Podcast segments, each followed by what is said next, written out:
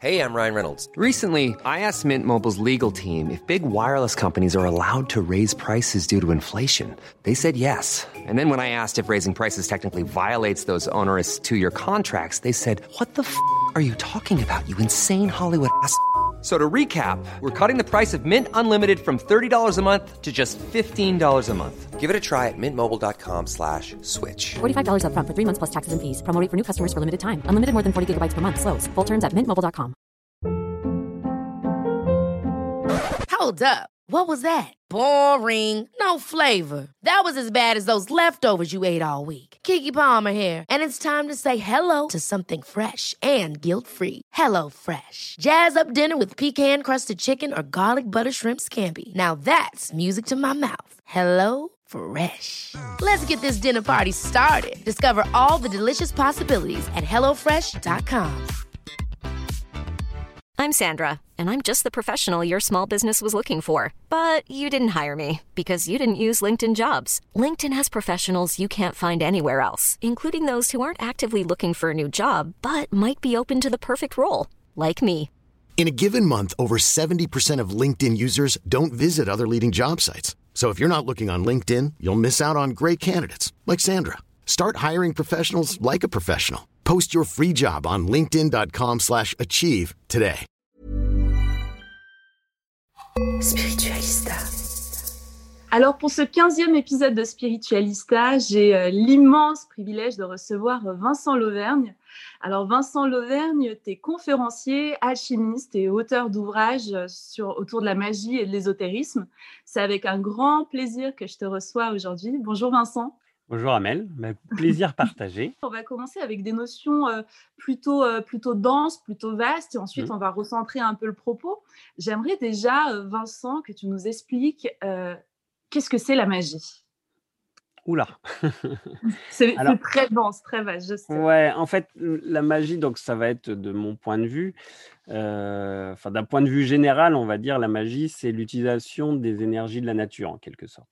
Les magiciens de l'Antiquité, euh, les premiers magiciens, ils cherchaient à comprendre ce qui se passait autour d'eux. Ils regardaient la nature et ils essayaient de, de comprendre comment elle fonctionnait. Et en fonction de, bah, de leurs observations, ils en déduisaient des règles. Et la magie, c'est ça, en fait. C'est c'est ce, ces règles-là qui sont diffusées de, de génération en génération, d'année en année, en fonction des, des différentes observations. Alors souvent, moi, le, para- le parallèle que je fais avec, euh, avec la magie, c'est euh, la physique. En fait, ce qu'il faut comprendre, c'est que la physique d'aujourd'hui, c'était la magie d'hier. C'est la même, euh, euh, comment, la même motivation, c'est-à-dire que euh, bah, les physiciens aujourd'hui veulent comprendre comment fonctionne la nature. Ben, les magiciens d'hier, ils voulaient comprendre comment fonctionne la, nature. Donc Mhm. la, la magie, c'est ça, c'est de la physique, mais qui fait entrer euh, aussi les notions d'énergétique et de spiritualité quelque part.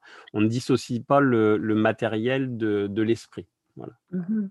Et euh, c'est intéressant. Et en, en te lisant et en regardant aussi beaucoup de tes vidéos qui sont passionnantes euh, sur ta chaîne YouTube, j'ai découvert que, bah, en fait, il y a trois, il y avait trois sciences sacrées qui se combinaient ensemble, qui permettaient justement d'explorer tous les pans de la magie. Et euh, je sais que par exemple aujourd'hui, on va parler que d'astrologie et l'isolé, et donc on se coupe finalement euh, d'une complétude.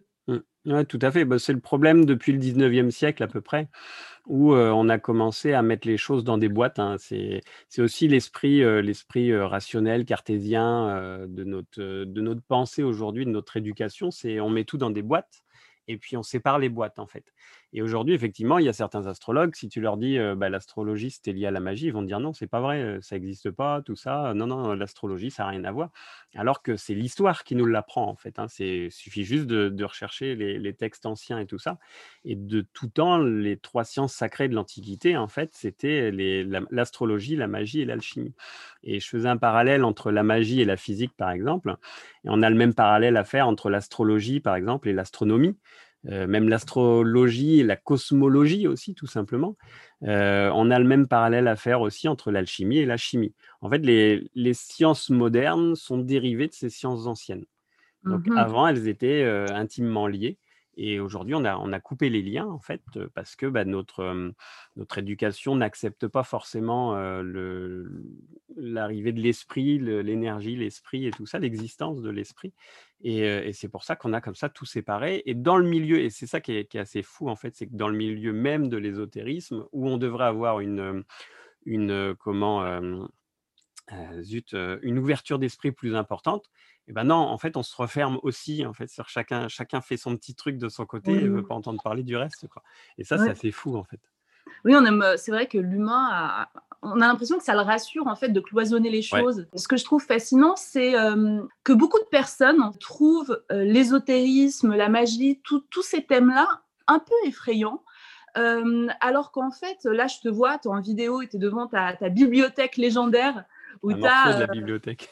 un morceau de la bibliothèque. Tu as, réuni plus de 2000 ouvrages en 30 ans et donc tu es très curieux, tu te documentes énormément, enfin, tu écris toi-même beaucoup, beaucoup de livres. Et je me dis que c'est fou, mais cette, cette appréhension, cette peur d'aller au-delà du voile et d'aller explorer tout un champ des possibles, est-ce que c'est parce que les, gens sentent au fond d'eux que ça existe, que, c'est réel et que ça va les amener sur un pan illimité. Et du coup, ils ont déjà le vertige, donc ils préfèrent euh, occulter la chose. Alors d'abord, il y, a, un gros problème d'éducation déjà, puisque ça a été occulté euh, depuis, euh, depuis le 8e siècle, quoi, en fait, depuis l'avènement, même 6e siècle, l'avènement de l'Église, tout ça, qui a, beaucoup, qui a beaucoup mis son veto là-dessus, même si paradoxalement, elle utilisait les mêmes bases pour créer son système religieux. Donc on va retrouver hein, énormément de choses, en fait, de points communs d'ailleurs dans, dans les, traditions chrétiennes, on va dire, les traditions magiques. D'ailleurs, souvent elle absorbait, quand elle absorbait une société comme les Celtes ou des choses comme ça, elle absorbait aussi une partie de, de sa magie. Quoi. Donc il y a déjà ce problème-là, on a, on a voulu faire peur avec la magie. Après, il y a aussi des contextes différents où aujourd'hui on a tendance à tout amalgamer par manque de connaissances. Hein. Euh, j'en parlais encore euh, il n'y a pas très longtemps. on a un problème aujourd'hui avec l'éducation déjà de nos enfants, où, où on ne leur apprend plus à avoir ni un esprit critique, ni à avoir des connaissances. Je parlais du 19e tout à l'heure. Au 19e, ils savaient tous parler latin, grec couramment. Enfin, on, on apprenait une multitude de choses à l'école qu'on n'apprend plus du tout aujourd'hui. Donc mmh aujourd'hui, on n'apprend plus à chercher, on n'apprend plus à, à, vérifier des sources, des choses comme ça, par exemple. Et du coup, bah, les gens sont, enfin, c'est triste à dire, hein, mais ils sont ignorants de beaucoup de choses. Et il y a un manque de connaissances qui est énorme et on a tendance à tout amalgamer. Et, on fait des amalgames aussi aujourd'hui entre ce qu'on appelait avant la magie et la sorcellerie, par exemple. Et aujourd'hui, on ne fait pas de différence entre magie et sorcellerie, alors mmh. que jusqu'au 18e, même 19e siècle, même, ouais, même début 20e, la sorcellerie et la magie, c'était deux choses complètement différentes. D'ailleurs, les, mmh, les anciens, pendant l'époque du Moyen Âge et de la Renaissance, ils condamnaient la sorcellerie, mais ils, ils mettaient en, en valeur la magie parce que ce mmh. n'était pas la même chose, c'était pas la même destination. La sorcellerie, c'était plus les sorciers de campagne qui voulaient faire du mal à. C'était comme ça, c'était ça la sorcellerie. C'était vraiment le, quelque chose basé sur le, comment, quelque chose d'assez égoïste, on va dire, et, basé, basé, sur des intérêts personnels, quoi. Alors que la magie, c'était plus une, une, philosophie, presque, pas une religion, mais ouais, plus une philosophie, quoi. Et donc aujourd'hui, on amalgame tout ça et, et on continue de, de, vouloir faire peur, hein, même, même nos politiques, même tout ça. Hein, c'est, on joue, on joue là-dessus, même si bah, dans les plus hautes sphères, tout le monde s'y intéresse, quoi. C'est ça qui est assez tordu, en fait. C'est c'est pour la masse, on leur dit oh là là, faut pas toucher à ça, vous allez vous brûler. Mais les autres l'utilisent. Quoi. Mais, mais, mais c'est peut-être pour pas.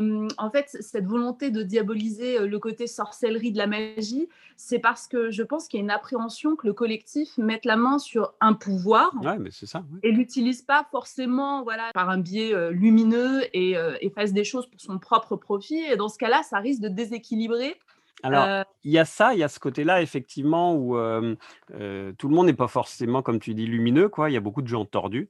Mais bon, malheureusement, c'est pas ce qui va les empêcher d'y aller, parce que même dans le milieu de la magie, de la sorcellerie, tu as plein de gens tordus aussi. Donc, c'est pas trop le. Voilà, ça, c'est bon, vrai, peut-être s'il y en avait encore plus qui s'y intéressaient, il y aurait encore plus de tordus, mais c'est la nature humaine.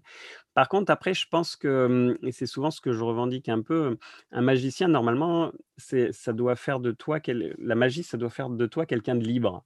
Et je pense que c'est davantage ce problème-là qui se pose. C'est que si d'un seul coup, on t'apprend à penser par toi-même et que, et que tu n'as plus besoin de personne pour penser, dans une société où tout est basé justement sur les règles, sur quelque part la discipline et, ce qu'on va t'inculquer, bah, ça pose de gros, gros problèmes, quoi, clairement. Parce qu'à un moment donné, tu vas tu vas contrarier, tu vas contredire ce qu'on t'impose. Comme aujourd'hui, on le voit avec toutes nos libertés là qui sont en train un peu d'être mises à mal. Bah, quand tu te mets à penser, à raisonner, bah, tu te dis ouais les gars, il va falloir arrêter quoi. si tout le monde se mettait à raisonner, bah, ça pourrait plus passer ce genre de truc quoi. donc ils auraient, l'État n'aurait plus de pouvoir. Donc vaut mieux effectivement désinguer un peu tout ça et faut pas qu'on apprenne à penser par nous-mêmes. Mais totalement, mais c'est vrai qu'en en fait, on voit que le magicien ou la magicienne, c'est finalement un être totalement souverain. Mmh. c'est un dieu sur Terre. Oui, c'est un peu ça. C'est ça. c'est hyper intéressant parce que avant l'interview, j'écoutais une de tes vidéos. On, on, va parler un petit peu si tout le monde peut devenir magicien. Et moi, j'ai l'impression que on l'a vu pendant le confinement et tout ça, quand il y avait les allocutions du président et que je l'écoutais parler et que, j'analysais un minimum ces éléments de langage, j'avais l'impression qu'il nous balançait des formules magiques en ah fait pour taper dans notre inconscient, mmh. euh, pour euh, nous mettre dans un état d'hypnose autour de la peur, voilà, de faire euh, agrandir l'égrégore de la peur. On va d'ailleurs en parler ensemble des égrégores. Est-ce que on peut dire qu'Emmanuel Macron est un peu le Harry Potter de la politique? Est-ce que c'est un magicien? Ben, alors, si c'est pas lui, c'est ses conseillers, parce que c'est pas lui qui écrit ses, ses discours, clairement. Mais dans tous les cas, si tu veux, aujourd'hui, des techniques qui ont longtemps été celles de l'hypnose, notamment, hein, c'est beaucoup l'hypnose, sont, ont été appropriées par les écoles de commerce, tout simplement, par, par tout ça, tout ce qui est PNL, toutes ces choses-là, en fait, c'est ce savoir, en fait, parler à. Euh, c'est pour manipuler. Ouais, bien sûr, c'est pour manipuler. Mais au-delà de ça, tu vois, il y a, j'ai déjà raconté plusieurs fois, mais c'était Sarkozy par exemple, à l'époque où il, avait fait son, où il est devenu président et tout ça. Et en fait, c'était à, la même époque, ma belle-mère, elle, suivait une formation, la formation Extrema à Paris en hypnose. Et à la même époque, il y avait eu deux de ses profs qui avaient dit, quand on voit ce que certains font de ce qu'ils ont appris, enfin, ils n'avaient pas l'air très content. Et quand les élèves ont demandé un peu plus d'explications, ils leur ont expliqué que Sarkozy avait fait la même école. Et euh, bah ouais, mais c'est souvent, beaucoup, ils sont tous, euh, voilà, ils sont tous plus ou moins branchés dans. Ouais, dans tout ça. Et effectivement, quand tu commences à parler pour une, une, une épidémie, parce que pour moi, enfin, il parle de pandémie, mais c'est une épidémie réellement, parce que ça ne tue pas autant qu'une vraie pandémie. Quand tu vois le nombre de morts qu'il y a eu pour la grippe espagnole ou des choses comme ça, enfin, ça, c'était des pandémies, ouais, effectivement. Ou Ebola, tu vois, Ebola, ce ne serait pas la même, quoi, s'il y avait Ebola. Mais mmh pour épidémie, on, on, parle de guerre, on est en guerre, on a un conseil de défense. Tous ces, ces mots-là, ils font peur aux gens parce qu'ils font écho à des choses, ils font écho aux deux, aux deux dernières guerres mondiales et, et, ça fait peur, ouais, effectivement. Et à partir du moment où, où quelqu'un a peur, t'en fais ce, ce, que tu veux. Et en plus, ce qui est hyper intéressant, c'est que oui, ça parle à l'inconscient collectif. Euh, voilà, nos anciens sont en résonance avec euh, des choses qu'ils ont vues et vécues. Et pour la, la, la, génération plus jeune, on a tellement été biberonné par les bah, images en noir et blanc quand on était à l'école mmh. qu'on les a aussi imprégnés en nous. Bah, exactement. les périodes les, les, plus, euh, les plus vues à l'école aujourd'hui, c'est la Deuxième Guerre mondiale. Totalement. Un peu la première et surtout la Deuxième Guerre mondiale. Ouais. Et, ça, on t'en met mais, plein, plein la tronche, quoi. Bah ouais, mmh. clairement, ouais. certaines écoles vont te faire, alors je dis pas que c'est mal, hein, au contraire, mais on va te faire visiter des camps de concentration, des trucs, des, des mmh. petits en plus, hein, des petits où t'as pas forcément l'âge et c'est pas le moment de, de penser à ça. Mmh. Ben, on te balance là-dedans, hein, on, te fait peur, quoi. Clairement, on te fait peur, quoi. Totalement. Donc ouais, c'est très très bien joué, quoi.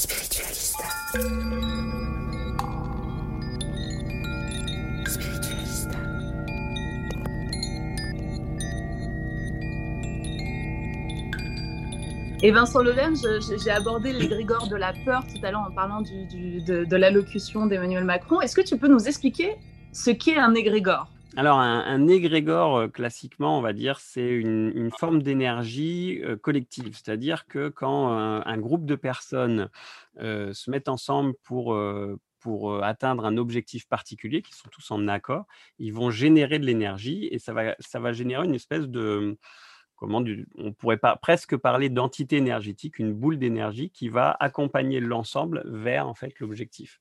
Donc l'égrégore, c'est ça. Donc c'est quelque chose de naturel qui se passe avec tout le monde. Et, mais c'est ce qui fait aussi que dans certains cas, quand on est notamment en groupe, on va perdre notre identité propre pour adopter celle du groupe. Mmh ça, c'est un, grand principe de, manipulation aussi, hein, du coup, qui, qui, peut être utilisé par des gens mal intentionnés parce que c'est voilà ça marche très très bien quoi. Mmh. C'est Gustave Lebon qui avait écrit un, livre pas sur les égrégores mais c'est un livre qui s'appelle Psychologie des foules et finalement qui résume extrêmement bien tout ça et, ce dont il parle c'est des égrégores quoi. C'est la partie énergétique en fait de, de la psychologie quoi. Et, euh, et ça, c'est phénoménal. Quoi. Tout ce qui se passe, toute notre vie est régie par les égrégores dont on fait partie. C'est euh, fascinant parce que, tu sais, moi, Vincent, euh, je t'ai découvert au printemps dernier, justement, avec ton livre La magie des égrégores. Et en fait, ce qui s'est passé, c'est que moi, j'ai été mais tellement heureuse de découvrir que quelqu'un en France avait écrit un livre sur ce thème-là parce que j'avais trouvé le mot dans un article ésotérique qui analysait un petit peu l'inconscient collectif. Et le mot égrégore, c'est comme si on avait mis un mot sur euh, quelque chose que je pressentais déjà. Et le fait qu'il soit conceptualisé et que toi, tu en aies même fait un bouquin, mais j'étais tellement heureuse. Et, euh, et c'est vrai que quand on découvre ce qu'est un égrégore, on voit plus du tout la vie comme on la voyait avant. En fait, je suis pas le premier à écrire sur les égrégores. Il y en a d'autres qui l'ont fait par le passé. Mais c'est vrai que hum, aujourd'hui, c'est un mot qui est utilisé par plein de monde, mais qui n'est pas forcément euh, compris ou ou comment ou bien expliqué ou en fait on, le colle à toutes les sauces. C'est chouette comme mot voilà. C'est mmh. vraiment c'est chouette comme mot. Ça fait savant tu sais as des mots comme ça en fait qui font savant euh, tu les emploies c'est ah ouais moi je veux parler des Grégor et donc ça avait besoin en fait de mon point de vue ça avait besoin d'avoir euh, une justification et une, une, explication en fin de compte. C'est pour ça que j'ai écrit ce livre là et il a fallu que je remonte à l'origine du terme. Et du coup d'ailleurs on voit bien que même le terme lui-même n'a pas la signification qu'on lui donne aujourd'hui, en fait, puisqu'à l'origine, ça vient du livre d'Enoch. Euh, c'était une, catégorie d'anges, donc ça n'avait rien à voir avec ce qu'on ce qu'on dit aujourd'hui. Mais, euh, mais par contre, donc, on, a, on a repris un terme, on va dire, euh, qu'on a collé sur une réalité et c'est comme ça qu'il faut le voir aujourd'hui. Et, donc aujourd'hui, un égrégore, donc c'est condensé d'énergie psychique. Elle nous touche tous. Euh, tout à l'heure, je parlais de Gustave Lebon, mais il y a un autre gars en fait euh, euh, qui a écrit un livre lui sur les égrégores dans les années 30, avant la deuxième guerre mondiale. C'était Pierre Mabille. Mmh il a écrit Égrégore ou, ou La vie des civilisations, quelque chose comme ça. Et en fait, lui, c'était un, c'était pas un magicien ou quoi que ce soit. Il était proche, proche des mouvements, comment on dit, ah zut, où il y avait les peintres là. Impressionnistes. Impressionnistes, voilà, exactement. Et donc voilà, il avait rien à voir directement avec la magie. Et, et dans son livre, en fait, il, il a observé les égrégores des différents pays euh, en fonction de leur civilisation, tout ça. Et il avait prédit, mmh. par exemple, la chute du nazisme, alors que le nazisme commençait tout juste à arriver.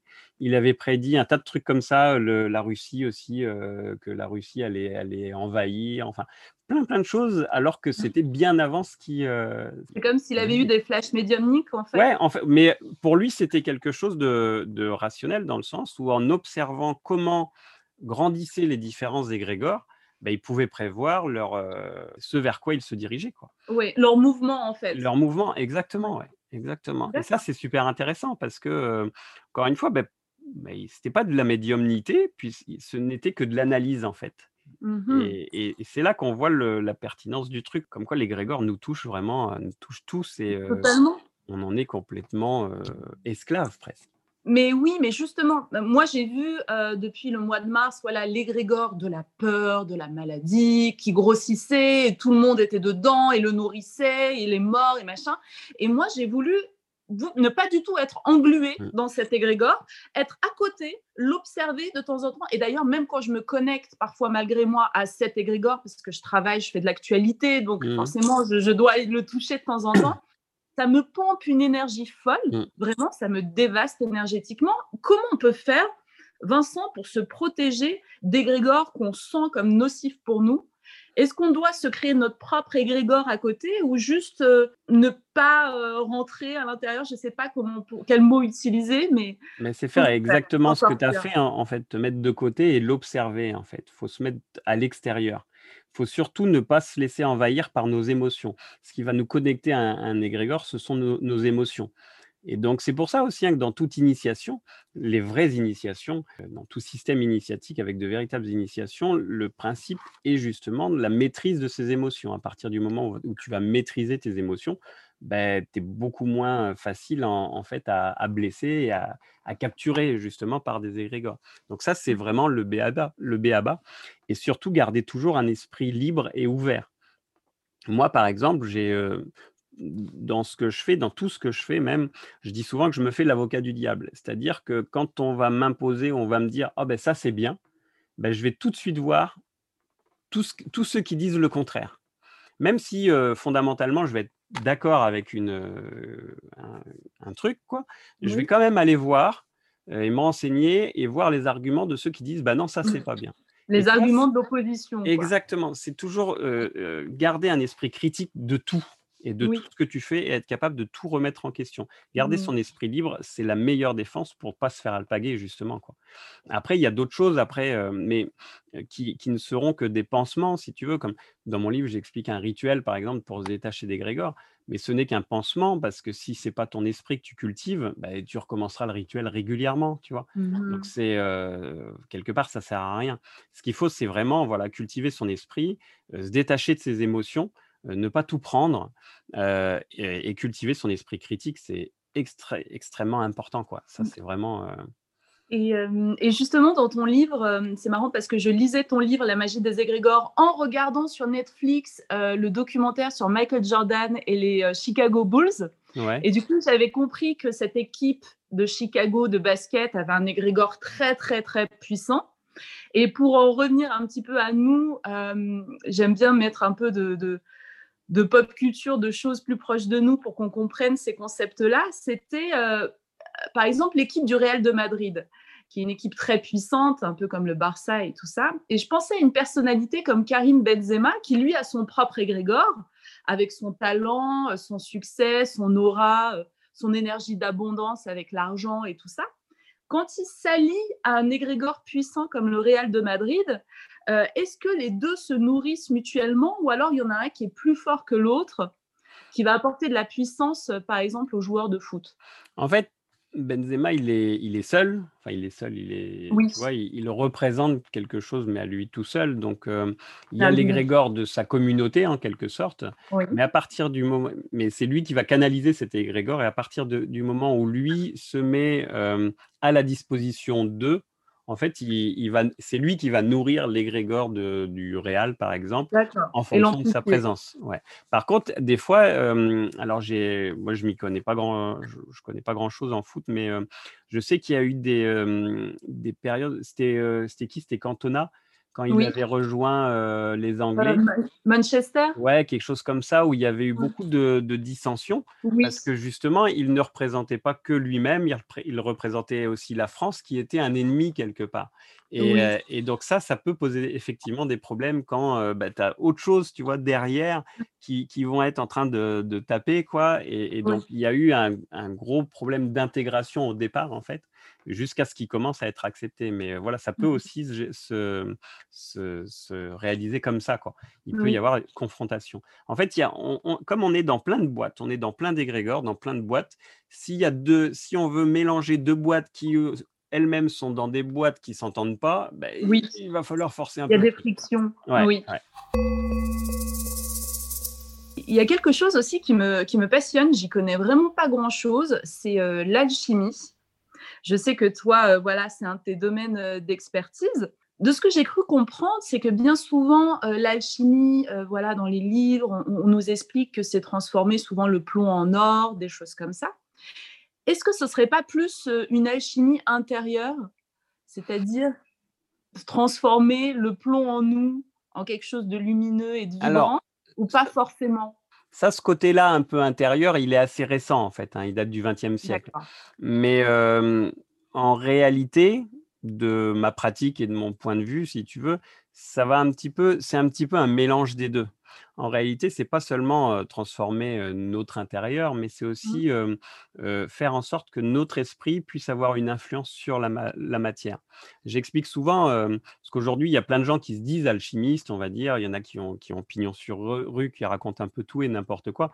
Et, et, c'est d'ailleurs rigolo quand on pratique l'alchimie et quand on voit quelqu'un qui se dit alchimie, qui raconte un peu n'importe quoi. C'est d'ailleurs assez rigolo de, de voir que tu sens que bah, le gars, il n'a pas essayé, quoi. C'est parce qu'autrement, il dirait pas ça, voilà.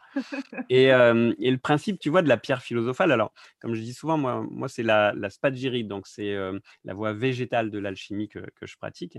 Et donc, dans, dans la spagyrie, le, ta pierre philosophale, ça va pas être une pierre, en fait, ça va être un élixir au rouge, donc un élixir qui va ressembler, enfin, qui va avoir la couleur, une couleur un peu de vin rouge, tu vois. Et, donc, en fait, le, principe dans l'alchimie en général et dans la spagyrie en particulier, c'est de partir sur une base, faire une opération, donc faire un processus de fabrication qui est le même partout, en fait. Hein, dans tous les livres d'alchimie, il est expliqué le truc. Donc, la méthode, elle est facile, entre guillemets, il faut le matériel, mais tout le monde la donne. C'est pas ça le, tu vois, c'est pas ça. Trouver la méthode déjà, c'est pas ça le, problème, quoi. Euh, après, beaucoup se sont interrogés sur la matière qu'il fallait utiliser, tout ça. En réalité, tu peux obtenir un élixir au rouge de n'importe quelle plante. Donc c'est pas ça non plus, la matière, c'est pas ça le problème non plus. Après, il y en a qui vont dire bon, il faut obtenir la pierre philosophale et c'est la pierre philosophale qui va te permettre trois choses en fait. Ça va être l'immortalité, ça va être soigner toutes les maladies et ça va être par exemple transformer le plomb en or. le truc, c'est que le, travail de l'alchimie, c'est de reproduire tout le temps la même méthode, tout le temps, tout le temps, tout le temps, jusqu'à ce qu'il tombe dessus. Voilà, exactement. Jusqu'à ce qu'il tombe dessus. Et quand il tombe dessus, il est content, forcément. Mais, euh, mais en réalité, euh, ce, ce, que les gens qui n'ont pas atteint certains, certaines expériences, on va dire, ne comprennent pas, c'est que le but, c'est pas vraiment la pierre philosophale. Le but, parce que tu peux avoir, moi par exemple, j'ai réalisé des élixirs rouges, j'en réalise de temps en temps, mais mon problème, c'est pas d'avoir, et, je je suis pas immortel d'ailleurs, hein, je suis pas immortel et il soigne pas toutes les maladies, mais par contre, il est bien tel que les, ouvrages le décrivent, si tu veux. Donc, le truc, c'est que c'est pas ça en fait le, la réalité du truc, quoi. La réalité du truc, c'est qu'à un moment donné, en réalisant la même opération, je parle de, je parle de la même plante et pour arriver à deux produits complètement différent alors que toutes les étapes sont les mêmes. Donc, soit tu as un élixir classique qui est en fonction de la plante que tu utilises comme de la chlorophylle. Voilà. D'accord. Donc, ça va être plutôt vert. donc, ça, c'est le résultat normal, on va dire. Et ben, à un moment donné, tu refais la même chose et ton résultat, il est rouge. Donc, voilà. Donc, ça veut dire qu'à un moment donné, dans ton opération, ben, il s'est passé quelque chose qui a transformé ta plante et qui l'a fait passer à un autre niveau. C'est au niveau de l'intention C'est au niveau de... Ben, si je le savais, je, serais immortel certainement. Pourquoi? Parce que ça veut dire qu'à un moment donné, dans ta relation avec ton opération, ton esprit a fait en sorte que la matière s'est transformée. Mais ça, tu ne le contrôles pas. et mmh. c'est bien dommage parce que le jour où moi, tout seul dans mon coin, j'aurais réussi à trouver ce moment parce qu'en fait, tu sais jamais quand tu vas voir le, bon résultat, tu vois, c'est vraiment la révélation. ouais. Et alors, tu en as qui se vendent d'avoir trouvé deux fois la pierre philosophale, ben, c'est super, tant mieux pour eux, mais c'est pas ça être alchimiste en fait. Et non. Parce que c'est le hasard finalement qui fait qu'on y arrive. Donc, tant qu'on n'a pas compris la mécanique, tant que tu n'as pas chopé le mécanisme et que tu n'es pas capable de reproduire l'opération à volonté, à la demande, à la demande, eh ben, tu n'as rien trouvé en fait. Tu as juste ah, eu de la chance. Et le truc, c'est que le jour où tu réussis à maîtriser ça, ça veut dire que tu es capable de contrôler ton esprit pour qu'il agisse sur la matière.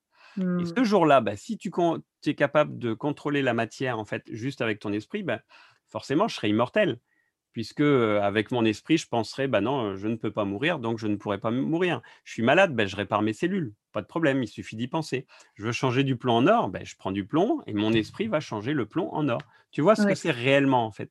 La quête de l'alchimiste, c'est ça. Donc c'est un mélange des deux, une transformation intérieure, mais en, même temps, il faut que cette transformation intérieure, elle se voit sur l'extérieur, sur ce qui t'entoure. Mmh et ça, je connais personne encore qui, a réussi. Et, et, je pense que au moment où tu arrives à faire ça, tu n'as aucun intérêt à être médiatisé. parce que tu vas pourrir finalement ton, ce que tu viens de réaliser, si tu veux. Totalement. Donc voilà, c'est ça vraiment la quête de l'alchimiste, quoi. Et ça me fait penser à, dans mon épisode 1, j'avais interviewé euh, Elise Mila, qui est hypnothérapeute mmh. et médium, et il m'avait expliqué que l'inconscient ne comprend que les métaphores mmh. et les images. Mmh. Et justement, dans le rituel que tu viens de me décrire, il y a cette volonté, on a l'impression de, de, de, refaire plusieurs fois les mêmes petits gestes avec les mêmes objets, de créer un rituel. Est-ce que la magie passe forcément par la ritualisation? Forcément. Parce que, pourquoi? Parce que tout simplement, en fait, c'est comme tu viens de le dire, en fait, l'inconscient, il ne comprend que les métaphores. Et quand tu vas faire de la magie, il va falloir faire passer une intention du conscient à l'inconscient. Parce que c'est l'inconscient qui va être connecté, on va dire, au monde magique, en quelque sorte, à ce qui nous entoure, à l'énergie, tout ça. C'est par l'inconscient que ça passe. C'est aussi l'inconscient qui va, qui va comment tout à l'heure, je parlais des émotions. En fait, c'est lui qui va gérer aussi nos émotions et tout ça. Donc, le vrai travail du magicien, c'est de créer un équilibre entre son conscient et, son inconscient, donc créer une espèce de passerelle qui va lui permettre de, bah, de discuter avec son inconscient en quelque sorte et de lui dire bah, tiens, je voudrais qu'il arrive ça ou je voudrais qu'il se passe ça. Et comme c'est par l'inconscient qu'on est tous connectés et qu'on est connecté à tout, bah, forcément, il faut qu'il comprenne. Et comme tu, disais, donc l'inconscient, il ne comprend que les, métaphores. En fait, l'inconscient, ce qu'il faut comprendre, c'est qu'il hum, ne comprend que le symbolique. Il comprend que les images. Il comprend rien de l'analytique. Pour lui, le temps et l'espace n'existent pas.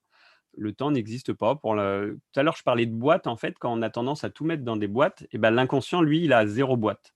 Les boîtes, il ne comprend pas non plus. Alors que le conscient, c'est tout l'inverse. Pour nous, mmh. on a besoin d'avoir une heure pour faire tel ou tel truc. tout est carré, tout mmh. est analysé, tout est comme ça. En fait, mmh. l'espace, ben voilà, on compte nos kilomètres, on compte tout ce qu'on fait tout le temps. Et, du coup, on a deux êtres en nous qui ont un langage totalement différent.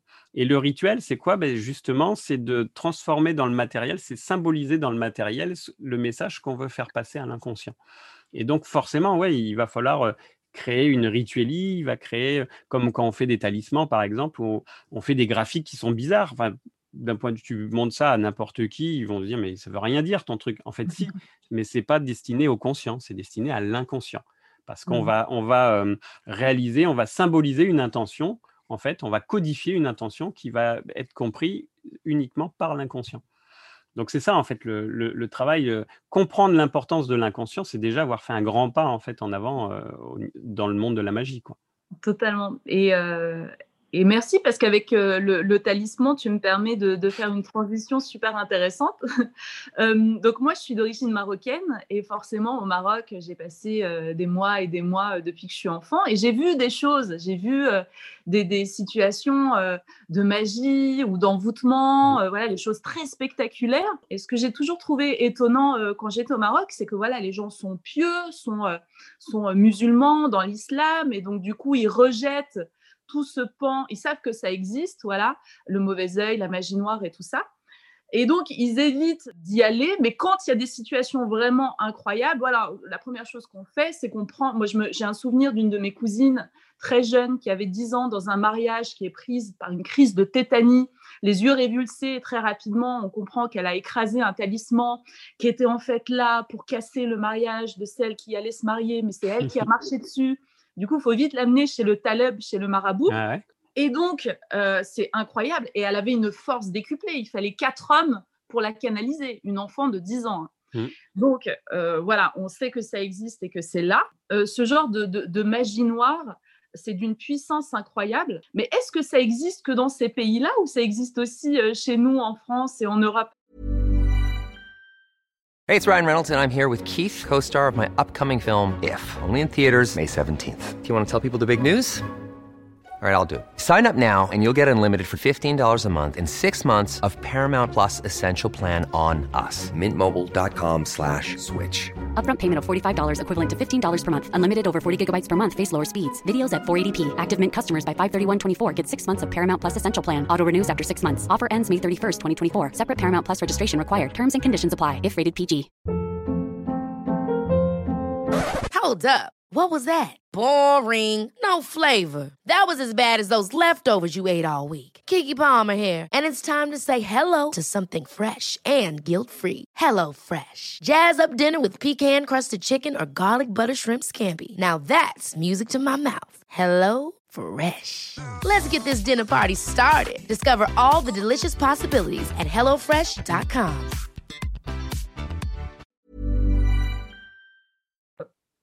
Alors, ça existe beaucoup dans ces pays-là parce qu'on a gardé en fait ce lien euh, avec la magie, avec tout ça. Après, c'est pareil, hein, il faut comprendre euh, euh, que toute la magie, la tradition sorcière qu'on a, enfin même la tradition magique en général qu'on a en Occident, elle nous vient du Maghreb. souvent, ça, c'est des choses que les Occidentaux ignorent. Mais réellement, en fait, tous les premiers écrits, que ce soit les écrits de Kabbale, par exemple, les premiers écrits kabbalistiques ou, les, ou tout ce qui nous vient de l'Antiquité, hein, de l'Antiquité grecque et tout ça, tous ces écrits-là, ils ont été traduits en fait d'abord en arabe. Et au 8e siècle, en fait, on a les Arabes ont ouvert des, des universités, notamment à Cordoue en Espagne. Il y avait beaucoup d'universités en Espagne, et ils accueillaient en fait tout le monde, tous les savants de toutes les origines et tout, sans distinction. Tout était gratuit en quelque sorte. Donc les savants, nous, on a commencé à envoyer nos savants là-bas. Et c'est comme ça qu'on a récupéré en fait des écrits, tout ce qui est magie, astrologie, euh, l'alchimie. Bah, alchimie, rien que le mot, il est arabe. Et il y a énormément de mots arabes dans, dans, l'alchimie. Tout ça, ça nous vient du Maghreb en fait. Ça nous vient du Maghreb, ça a transité en, euh, euh, par notamment la Mésopotamie, la Perse à l'époque. Et, ça, c'était vraiment le fond commun même à, toute l'humanité, puisque c'est de Perse aussi que, que l'astrologie et tout ça est parti en Inde notamment et en Chine. On a les, mêmes, les mêmes bases, les mêmes sources en fait. Donc ah déjà, on, a un fond commun dont mmh. l'origine se, se, situe dans cette région-là. Donc forcément, ils y sont beaucoup plus sensibles que nous. Après, nous, on a eu tendance à beaucoup pervertir et le problème, c'est que donc nous, nous, on a commencé à accéder à ces écrits entre le 8e et le 12e siècle. Mais à partir du 12e siècle, l'Église a, commencé une vraie chasse aux sorcières et on, a vraiment persécuté tous ceux qui s'intéressaient à tout ça. Et, mmh. donc, du coup, on s'est vraiment coupé du, lien magique. et encore aujourd'hui, hein, même, même aujourd'hui, en fait, dans les mouvements qui veulent se revendiquer d'eux ou qui veulent s'approprier, on va dire, des éléments de magie et tout ça. on n'a pas la culture pour quelque part, les gens n'ont pas la culture pour et beaucoup se, mmh, comment, on a plus des acteurs qu'autre chose, si tu veux. beaucoup en fait veulent être comme, mais ne sont pas. Voilà. Et l'important c'est d'être en fait. Là-bas, ils ont la foi en la magie. Ils ne doutent pas que la magie fonctionne. Tu vois, mmh. c'est si toi tu y vas et tu dis mais ça fonctionne pas la magie, ils se foutent de toi en fait. C'est toi qui es ridicule, c'est pas eux. Alors qu'ici à l'inverse, c'est pas la même chose dans nos sociétés. Tu dis que tu fais de la magie, on se fout de toi.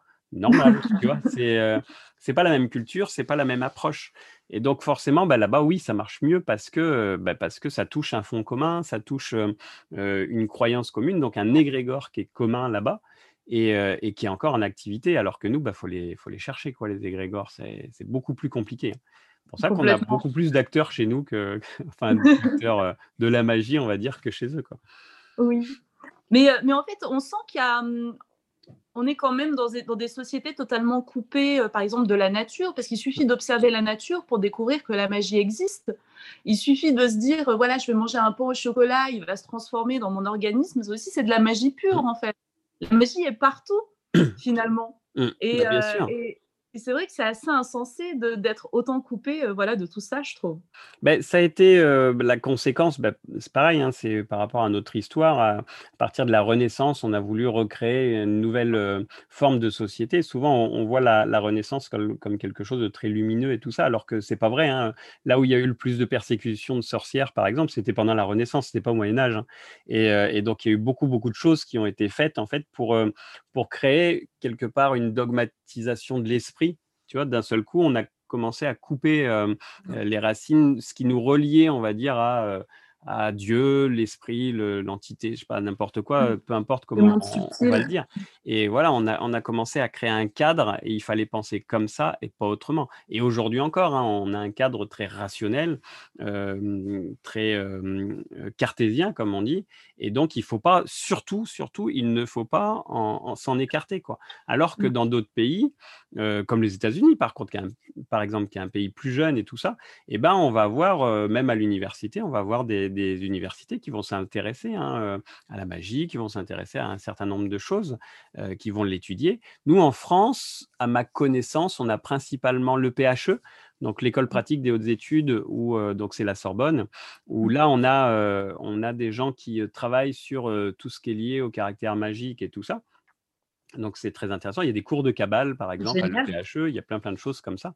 Mais autrement, même eux, par rapport aux autres universités, ils sont souvent mal vus. Quoi. J'avais eu l'occasion d'approcher un, professeur émérite là, de l'université de, Bordeaux où il voulait surtout pas, c'était un anthropologue, il voulait surtout pas entendre parler de magie et tout ça, c'était que de la foutaise de toute mmh. façon. Il y avait qu'une seule auteure qui avait écrit un bouquin à peu près intéressant.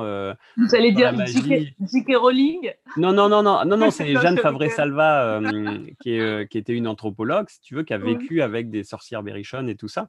Ah et donc il y avait qu'elle qui était bien, mais c'était parce qu'il l'avait un peu aidé, quoi. Voilà, grosso modo, c'est ça. Mais autrement, il voilà, fallait surtout, enfin, le gars, il était mais oui, oui, tout ça. Mais c'est intéressant que tu parles de la Sorbonne parce que moi, j'ai fait ma dernière année à la Sorbonne et je me rappelle la première fois que j'ai mis les pieds dans, cette, dans cet immeuble, dans cette bâtisse, j'ai ressenti le pouvoir incroyable de l'égrégore de la ah Sorbonne. bah oui, bah c'est quelque chose d'exceptionnel. Et dans, plus c'est ancien, de toute façon, un égrégore, plus il est ancien, plus il se nourrit et plus, plus il grossit, quoi, tout simplement. Donc mmh forcément, ouais, c'est extrêmement palpable. Quoi. Mais c'est dur à trouver hein, quand tu ne le sais pas. Moi, maintenant, je le dis beaucoup parce que je suis content, je l'ai trouvé. Mais quand tu ne le sais pas, c'est dur à savoir que là-bas, en fait, il y a des gens qui étudient. Alors après, ils vont pas te dire la magie, ça existe, c'est pas leur, leur, leur, mmh. job, quoi. Mais en privé, tu vois, bah, il y en a que je connais qui, qui s'y intéressent, tu vois et qui s'y intéressent comme nous, on s'y intéresse. Mmh. Mais, mais ils étudient les trucs là-bas, quoi. Ils sont hyper calés et il y a des choses qui sont passionnantes, en fait, à écouter là-bas, quoi. Et, et je, me, je, m'interroge aussi beaucoup en ce moment sur la symbolique en Égypte et voilà qu'on retrouve, sais, récupéré au sein de la franc-maçonnerie, entre autres. il y a aussi beaucoup d'artistes, de chanteurs premier plan, que ce soit Beyoncé, Jay-Z, enfin voilà, plein d'artistes de la pop culture qui récupèrent tous ces codes-là. Ils sont font d'énormes bijoux en bling-bling, en diamant, mmh. euh, voilà. Euh, est-ce que c'est pour se connecter? Est-ce que les Égyptiens étaient euh, les premiers magiciens? Non, c'était pas les premiers. Les premiers, c'était juste avant, en fait. C'était Sumer, c'était Babylone, c'était tout ça. Les, Égyptiens, ils ont récupéré ça. aussi loin que, que nos connaissances vont par rapport aux civilisations, en fait, la civilisation la plus ancienne qu'on connaît, c'est Sumer. Tout simplement. Alors, c'est pas parce que c'est la plus ancienne, c'est simplement parce que c'est les premiers qui sont mis à écrire. Donc, c'est pour ça, en fait. C'est l'invention de l'écriture, elle vient de là. Donc, à partir du moment où des hommes, ils ont commencé à écrire ce qui leur est arrivé, ben, pour les archéologues, c'est quand même plus, plus sûr d'avoir des sources fiables et tout ça. Et, dès les Sumériens, on a des textes de magie, d'astrologie, de tout ça. souvent, je dis le cercle magique, par exemple. Le cercle magique, donc c'est un truc, on, se dit bah, pourquoi on s'entoure dans un cercle et tout ça? C'était déjà utilisé au temps de Sumer, quoi. Donc la mmh. première civilisation connue de l'humanité. Bah, ils utilisaient déjà les mêmes codes qu'on utilise encore aujourd'hui. Donc tout ça, en fait, c'était déjà là, c'était déjà comme si c'était arrivé d'un coup. Voilà, tout était formé, on va dire. Et après, ça s'est diffusé, en fait. Donc, ça s'est diffusé à l'Égypte. Ils ont récupéré en astrologie, par exemple, c'est intéressant parce que euh, en astrologie, euh, l'Égypte, ils ont récupéré une partie du, fond commun et ils ont rajouté des trucs. Ils ont découpé le ciel encore plus de cases, par exemple. Ils ont, euh, voilà, ils ont, ils ont, ils ont fait leur sauce et après, hop, ça s'est diffusé aussi. Et tout se diffuse comme ça, en fait, de, de génération en génération, de civilisation en civilisation. Quoi. Chaque fois qu'une société va absorber une autre société, ben, elle prend le fond et elle le met un petit peu à sa, couleur et hop, on recommence et on avance quoi. Donc en fait, ce qui, ce qui pourrait justifier, d'après toi, euh, cette fascination pour, euh, pour l'égyptologie et toute sa symbolique, c'est le fait qu'il y ait eu un marqueur, euh, voilà, qu'on a eu des traces écrites en fait, de ce faire.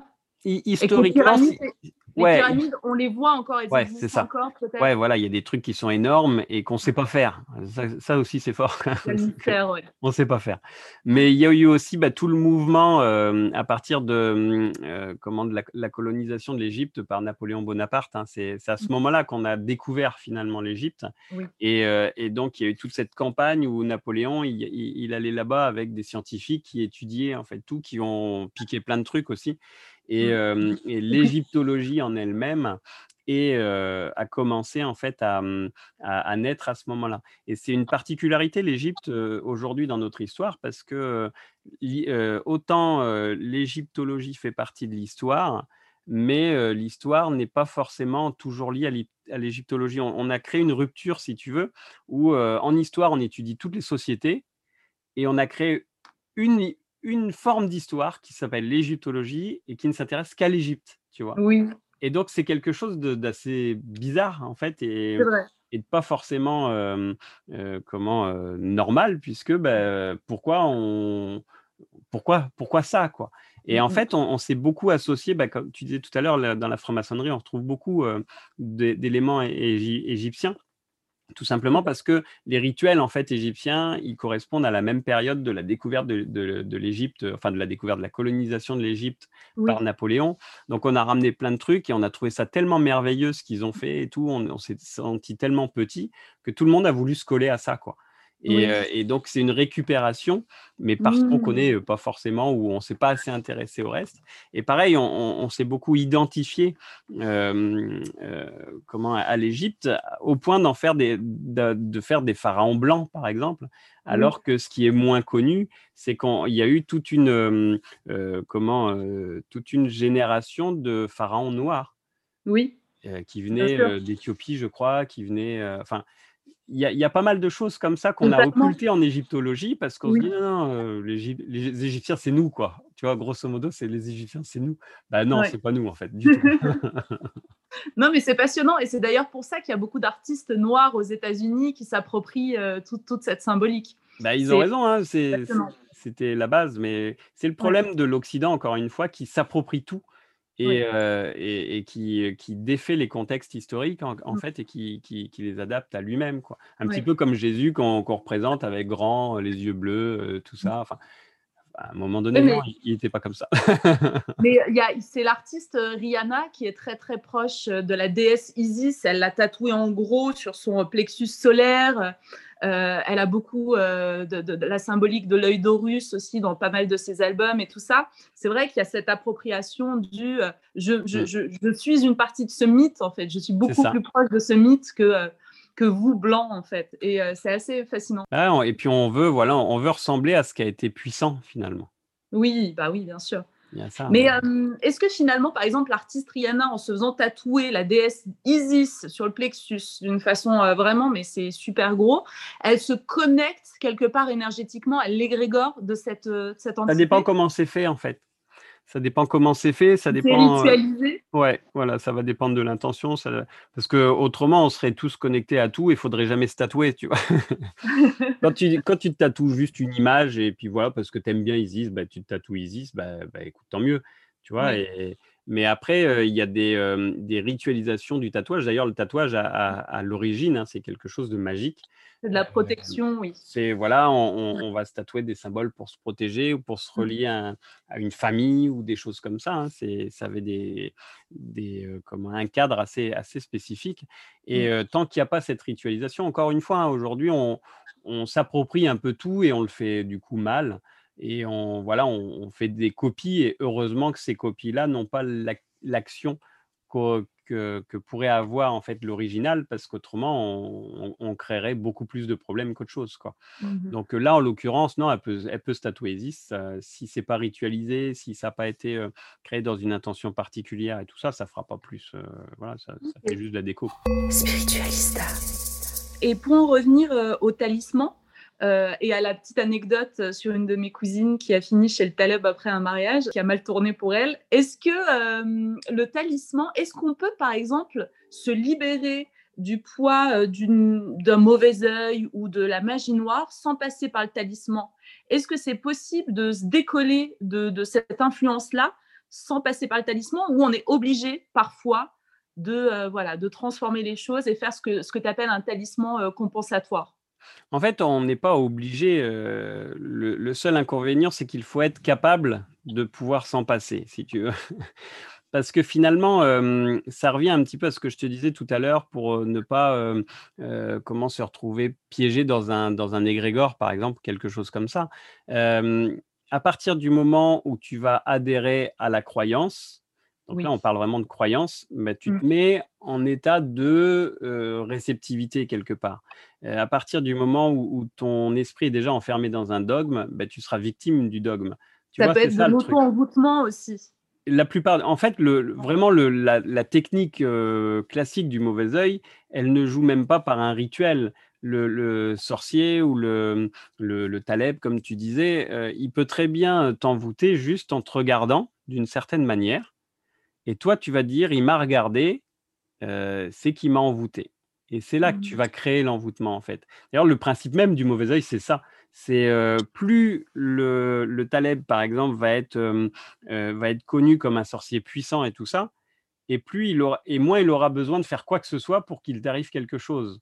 Parce que c'est toi qui vas générer l'énergie qui va faire que oh, plus tu vas croire que lui, il est fort, et plus tu vas en avoir peur, quoi, tout simplement. Et on revient en fait sur ce schéma de peur.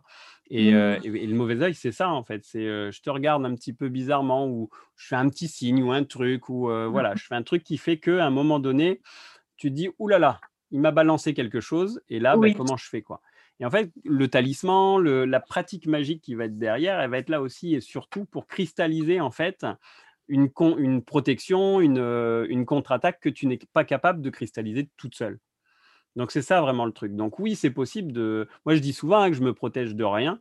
J'ai j'ai pas besoin parce que je me mets au-dessus en fait. Et, moi, ça fait 30 ans hein, que je suis dans ce milieu-là et tout ça. Et donc, mmh. des, gens tordus, j'en ai vu, quoi. Et bah, il m'arrive rien parce que je ne rentre pas, en fait, dans leur jeu. Mais si tu commences à rentrer dans le truc, bah là, c'est fini. Et plus tu vas, tu mmh. vas mettre le doigt dedans et c'est le bras qui va passer. Quoi. On voit beaucoup ça sur les réseaux sociaux. Il y a des petites guéguerres, en fait. la plupart du temps, ils font rien ou, rien de vraiment efficace, puisque la plupart des Occidentaux, ils ne font que de pas le copier, en fait, de ce qui pourrait être efficace. Et du coup, ils sont tous en train de s'envoûter, ce machin. Oh là là, il va encore falloir que je fasse une protection, un dégagement, un machin et tout ça. Mais non, en fait, tu, tu as besoin de le faire parce que tu t'es mis en, position d'être victime. Et, et c'est pas ce qu'il faut faire, en fait. On ne doit pas être une victime. Ah, mais c'est hyper intéressant parce qu'on peut partir du principe que même quelqu'un qu'on pourrait euh, qualifier de charlatan, qui n'a pas de pouvoir, en fait, juste par, le pouvoir de l'intention, nous faire croire qu'on est libéré, il va nous libérer. Donc finalement, ça reste un service. Ben ouais, ça va rester un service. Après, c'est pareil.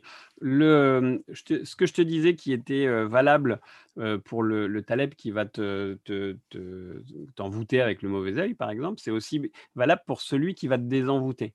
C'est-à-dire que plus tu vas croire que lui est un, aussi un sorcier puissant, plus son travail va marcher.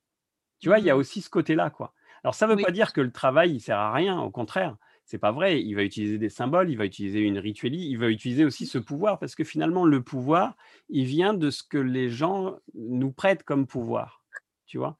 Plus il y a des gens qui vont qui vont dire que Vincent c'est quelqu'un de puissant au niveau de la magie, et ben plus je vais avoir une capacité d'action qui va être grande. Donc, tu vois, il y a mmh toujours cet échange. On est toujours dans des, formes d'égrégores, on est toujours dans ces trucs-là. Exactement et, c'est toujours pratique énergétique.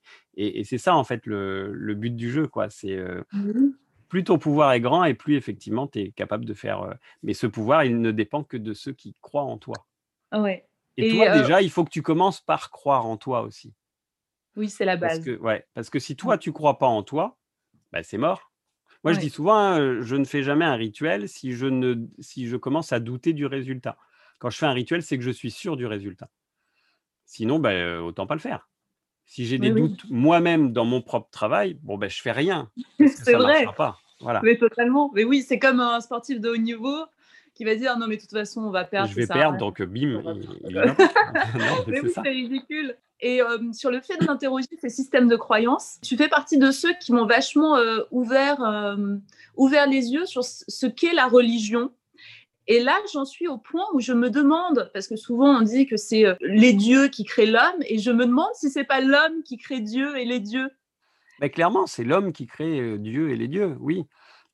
après, on, ne peut pas, on peut pas, on peut si on veut, mais je dis souvent, on peut pas ignorer qu'il existe quelque chose mais penser qu'il existe quelque chose qui nous ressemble, c'est hyper égoïste en fait, c'est hyper. Euh, c'est limité en fait. Bah, bien sûr, enfin c'est, tu vois, c'est égotique et limité. Complètement, exactement. C'est c'est pas possible. Non, il y a une énergie qui n'a rien à voir avec, qui ne peut même, dont notre conscience ne peut même pas accéder à, à, son entièreté, puisqu'on n'a pas le niveau, quoi, clairement.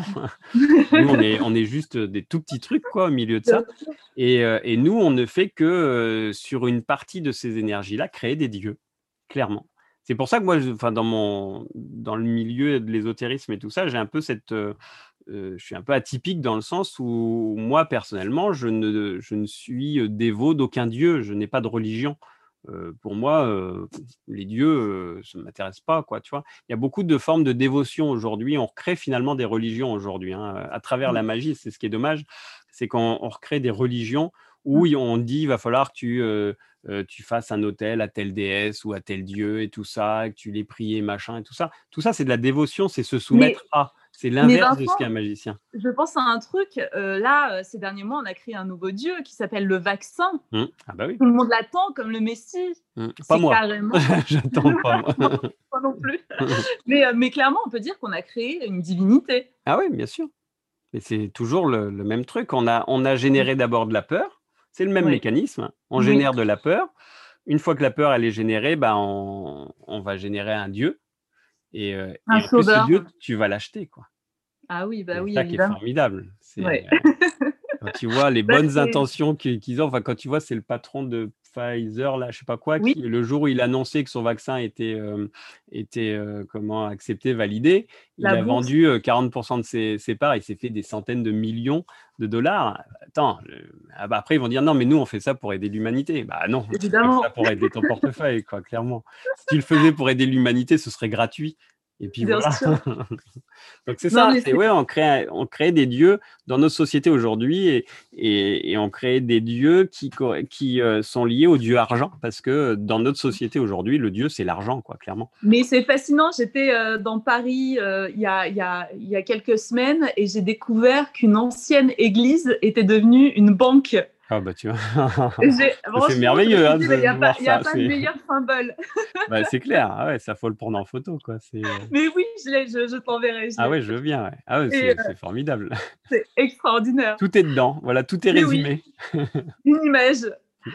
Et euh, donc, on peut dire que quelque part, la magie, c'est aussi un, outil qui peut nous, nous servir à, à, transcender nos limites, à aller au-delà de nos peurs. Ah bah oui, c'est l'idée hein, en fait. C'est, le principe de l'initiation, comme je disais tout à l'heure. Hein. c'est apprendre à maîtriser ses émotions, apprendre à, cultiver du coup son, son esprit critique pour pouvoir se remettre en question. Et se remettre en question, c'est ce qui nous permet d'évoluer. Aujourd'hui, c'est difficile de trouver des gens qui sont capables de se remettre entièrement en question. Des gens qui ont fait la même chose pendant 30 ans, 40 ans, et qui, bah, à qui tu leur dis, bah ouais, mais dans ton truc, il y a, un bug, il va falloir modifier un peu ça, et, les gens disent, bon, bah ok, hop, je, je rechange tout et, je, me, je me renouvelle. C'est très, très difficile parce qu'on ne l'apprend pas du tout, quoi. Et, justement, l'évolution spirituelle, toutes ces choses-là, en fait, c'est pas c'est pas voir des paillettes et des licornes partout, c'est pas voir la lumière qui descend, parce que ça, ça se voit beaucoup sur les réseaux sociaux, c'est assez rigolo, où les gens ils sont tous un petit peu perchés.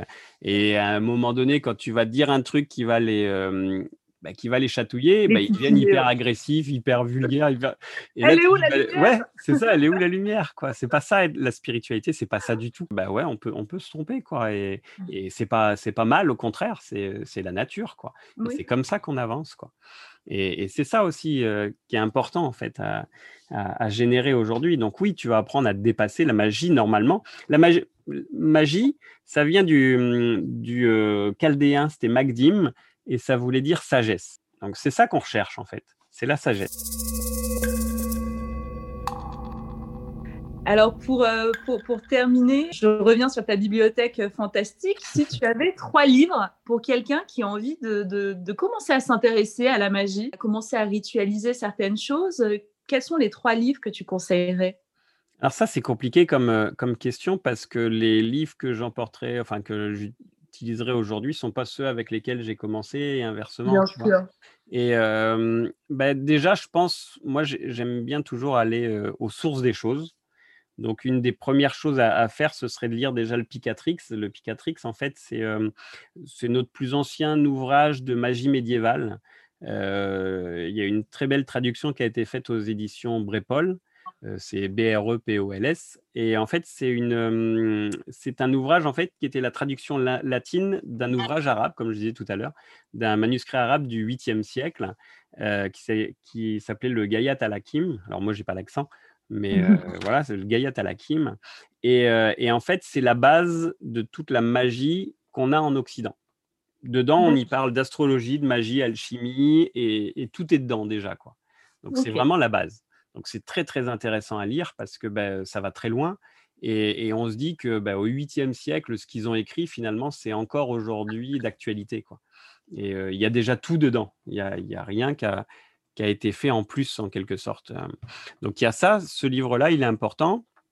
Dans la même, euh, dans la même veine, euh, la philosophie occulte d'Agrippa, qui qui s'est largement inspiré d'ailleurs du Picatrix.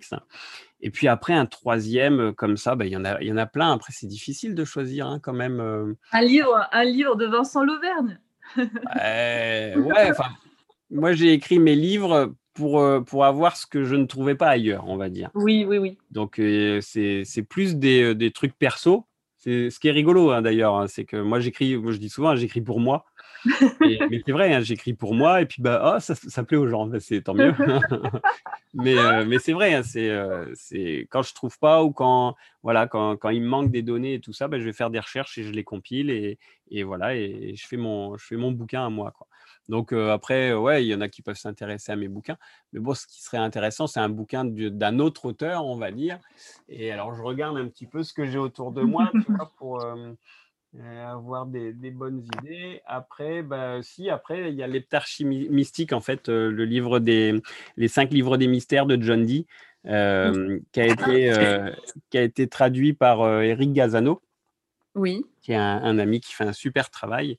Et en fait, c'est important parce que ça nous permet aussi, en lisant ce livre, c'est les journaux en fait du docteur John Dee, qui était euh, à l'époque le cartographe officiel de la reine d'Angleterre, de la reine Elisabeth. Euh, c'était euh, un grand magicien du XVe siècle. C'était l'astrologue officiel aussi de la reine Elisabeth. C'était le plus savant de son pays. Et, en fait, il a entretenu une espèce de, de correspondance avec des entités à travers son miroir. Et comme il avait un esprit très scientifique, il notait tout. Et, les, entités qui, que lui a appelées anges lui ont transmis en fait un langage, un alphabet, enfin tout un système magique qui n'a aucune origine en fait, qui ne ressemble à rien de ce qui existe. Et ce qui est intéressant, c'est quand on, on étudie ces relations avec ces entités, on s'aperçoit d'abord que ce n'étaient pas des anges, parce que enfin ils pouvaient se taper sur la gueule au milieu d'un truc et tout. Il y en a un qui arrive, l'autre qui débarque, tout. Ils sont pas d'accord entre eux, ils se tapent dessus. Enfin, c'est des trucs très très très bizarres quoi. Et, et, là, on peut se dire, ça fait écho aussi à beaucoup de choses qu'on qu'on met en avant aujourd'hui, comme la pluralité des mondes ou des choses comme ça, on peut se dire qu'on n'est pas tout seul et que la magie peut peut-être nous, nous permettre d'ouvrir des portes entre notre monde et d'autres mondes avec mmh. euh, des habitants avec lesquels on peut avoir des contacts. En fait, des fois, il n'y a pas forcément besoin d'une fusée pour, euh, pour contacter des, des, des gens d'un autre, d'un autre univers. Bien sûr, bah, on le fait déjà pendant notre sommeil, quoi, quand notre corps astral euh, voyage. Mais je sais que tu travailles aussi en ce moment sur la magie via les miroirs. Oui, tout à fait. Euh, je t'avoue que ça me fascine et que j'adorais explorer ça. Mais il y a une partie de moi qui a beaucoup d'appréhension. Comment se protéger avant de, rentrer en contact en utilisant un miroir et... Parce que, parce que je, sais que ça va être intense et, euh, et, que je vais percevoir des choses. mais on a toujours cette appréhension du, voilà, comment, comment se protéger. Bah, il y, a des, il y a des protections de base avec le cercle magique, par exemple. Il y a le fait d'avoir une dague et tout ça. Mais déjà, ce qui est hyper important, c'est de, de comprendre ce que tu fais, de savoir pourquoi tu le fais, comment tu le fais, et, et de ne pas en avoir peur. Il faut vraiment mmh être dans un état où tu es là pour apprendre, quelque part. Tu es là pour recevoir. Explorer. Ouais, explorer. Et parce que, encore une fois, ce sont tes peurs qui vont te diriger, tes émotions vont te diriger. Si mmh. tu as peur, tu vas attirer des saloperies. Si tu n'as pas peur, ben, tout va bien se passer. quoi. Et bah, je fais une série d'ateliers, justement, je fais des ateliers vidéo en ce moment pour enseigner aux gens. Il y a tout un groupe qui, suit les ateliers vidéo. Là, c'est disponible sur mon site internet. Mmh bah, je les guide jusqu'à jusqu'à leur rituel et pour contacter des entités. Et ce que je leur dis, en fait, c'est le, principe, c'est ça, en fait. C'est à partir du moment où tu as peur, où tu as des appréhensions, où as, bah, c'est là que tu peux attirer des trucs. Alors que si tu y vas en n'attendant rien, déjà, mmh rien que ça, ça c'est super important, tu n'attends rien. Et, donc, tu ne te bloques pas, tu bloques pas ton esprit, ton esprit reste ouvert. Et là, bah, tu as accès à tout. Quoi. C'est ça vraiment qui est intéressant. Mais c'est très, très intéressant parce que, pareil, moi j'explique ça avec, je dis toujours, l'invisible, en fait, par nature, c'est invisible. Donc on ne peut, on ne peut pas voir l'invisible. Ce que tu vas percevoir, ce sont, tu, vas, tu vas te calquer, tu vas te caler sur une énergie, en fait. Et ce que tu vas voir, c'est ton inconscient qui va en créer les formes, qui va en créer les images en fonction mmh bah, de, ta base de données intérieure de symboles, si tu veux. Donc, tu vas avoir des entités, les physiques des mmh. entités, il faut que tu aies conscience que c'est toi qui les, qui les donnes, les physiques. Donc, si elles te font peur, c'est parce que toi, tu crées une image qui va te faire peur pour que tu arrêtes. C'est ton inconscient, il n'est pas en, mmh. accord avec toi, quelque part. Donc, c'est ça qui est important. Mais une fois que tu sais ce que tu fais, bah, tu n'as aucune raison de qu'il t'arrive quoi que ce soit. Quoi. Moi, depuis le temps que je le fais, euh, il m'est jamais arrivé le moindre truc euh, d'effrayant ou de voilà. Ça me fait penser à une anecdote. Euh, dans, dans, un, dans un de mes épisodes de Spiritualista, j'étais allée rencontrer une, femme qui fait de l'écriture automatique, Tiffen, et j'étais repartie avec une lettre de, de six pages de ma grand-mère Reya, qui, qui, est toujours là euh, avec moi, qui est décédée il y a plus de 15 ans. Et je la sens à travers des petits, des petits symboles et tout. On, entre en interaction. Et euh, l'année où elle est décédée, je faisais tout le temps le même rêve récurrent où en fait, euh, c'est comme si je la conservais dans un petit cercueil secret dans ma maison. Euh, j'étais la seule à le savoir. Quand je partais en vacances, je faisais en sorte de la mettre dans le coffre. Euh, enfin, je trimballais son corps mort de partout. Et en fait, j'ai compris il y a deux semaines qu'en fait, c'était ma capacité à matérialiser le fait qu'elle était toujours près de moi, même après la mort que j'ai compris qu'à l'époque, je n'avais pas cette capacité de la visualiser comme une entité bienveillante près de moi, que c'était ça en fait le calque que j'avais, le mm. calque cognitif pour que le message passe. J'ai mm. trouvé ça vraiment fascinant. Bah c'est ton inconscient qui en gardait euh, l'image et le voilà le, truc et puis qui te le ramenait tout le temps en fait. Voilà le corps dans la matérialité mort. C'est ça. Et pas le corps énergétique. Tu avais besoin du symbole. Et c'est là que tu comprends maintenant l'importance du rituel, parce que le rituel, bah, tu matérialises le symbole de la même façon, en fait. Exactement. Mm. Non, mais c'est totalement ça. Ben, merci mille fois, Vincent, eh ben, Vincent Auvergne, un plaisir. Pour, euh, pour, cette heure euh, passée ensemble. C'est un vrai régal. Et j'espère qu'on aura l'occasion de, de, faire un épisode quand j'aurai un petit peu plus exploré euh, le rituel du miroir, des choses comme ça. Et Avec plaisir. Merci beaucoup. Merci mille fois, Vincent. C'était fabuleux.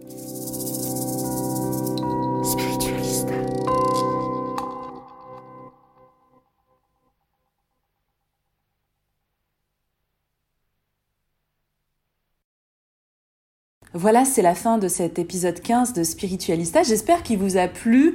Euh, si vous avez envie de retrouver euh, Vincent Lauvergne, je vous mets euh, toutes les informations concernant son site personnel, ses formations, sa chaîne YouTube. Je vous mets tout ça par écrit. Vous trouverez toutes les informations en barre d'infos. Si vous voulez retrouver les références des livres qu'il nous a conseillés hein, pour nous initier à la magie, vous les retrouverez sur le compte Instagram Spiritualista Podcast. En story à la une, vous verrez, il y a une petite vignette avec écrit Book club. Et à l'intérieur, vous allez pouvoir retrouver toutes les références des invités que j'ai pu recevoir euh, dans Spiritualista. Voilà, je vous souhaite euh, plein de bonheur, plein d'amour. Je vous envoie beaucoup, beaucoup, beaucoup de lumière et j'ai hâte de vous retrouver pour un prochain épisode. Bye bye. Oui, ça c'est le bruit d'un bisou. Je vous le refais.